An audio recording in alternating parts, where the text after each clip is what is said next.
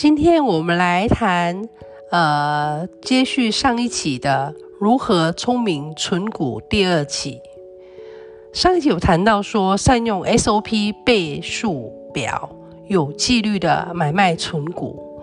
那我们今天来谈这个倍数表，我用很简单的方式来说哈。这个树木天，他呃，这个作者他很热爱存金融股，他是一个数学系的硕士，他用了一个表格，好写了一个存股的买卖 SOP 的一个倍数表，然后再利用除权洗的方式来找出合理的买卖区间，并在相对的低点加码，逐渐来降低成本。那我们今天就来讲一个比较简单的方式哈。这个表格如果大家有兴趣的话，当然可以去买他的书来看。那他的书呃，我们等一下会写在于呃叙述里面。那他讲到了一点，就是说其实存股是可以很简单的，你不用看那些技术指标，什么 K 线啊，什么 ROE 啊，什么美股的一些走势啊。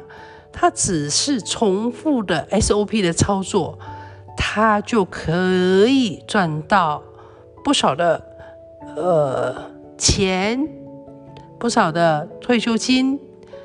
那这套存股买卖 SOP 的纪律是说，好，这个大家注意听哦。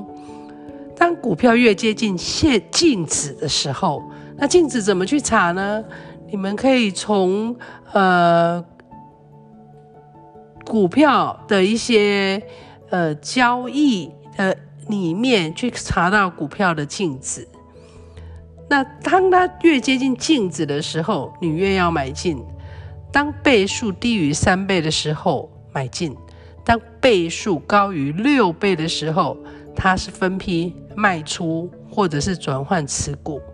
他谈的这个点，呃，我想是比较适合金融股的。那孙悟天继续的解释。他说：“什么叫股票净值呢？这是一家公司，我解散的时候，每一个股东，你我都是股东。当我们买了股票了之后，我们都是这家公司的股东，他就可以拿回本本拿回的金了。他以第一金来看啊，第一金他目前的净值是多少呢？十六点八五。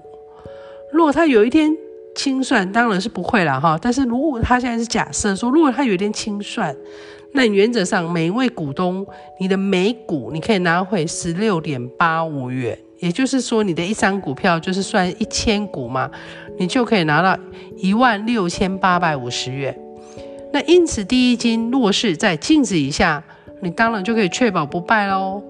那业绩好的公司，通常股价都是在净值以上，因此。孙悟天他设定的 SOP 的倍数表，他是先抓出近五年平均现金和股票股利，那这些方式来做的。这个呃比较复杂，我们就不赘述。这个大家可以看他的书。那他谈到了一点，就不同的产业净值有不同的倍数的区间。他建议金融、传产股的价格区间是在三到五。当净值乘以三倍低于这个价钱的时候，你就可以买进；当净值乘以六倍的时候，高于这个价钱，你就可以卖出。那点值股大概四到十倍，景气循环股大概是四到八倍。那倍数是以个人的耐受力为主喽。那当股价如果低于净值的时候，那好比遇到了跳楼大拍卖，那当然就赶快买喽。那孙无天他谈到了，当 SOP 的倍数表已经达到三倍的合理价钱，你就可以持续的买卖来存股。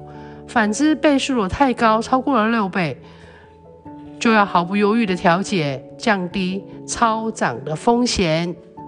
今天到此，谢谢。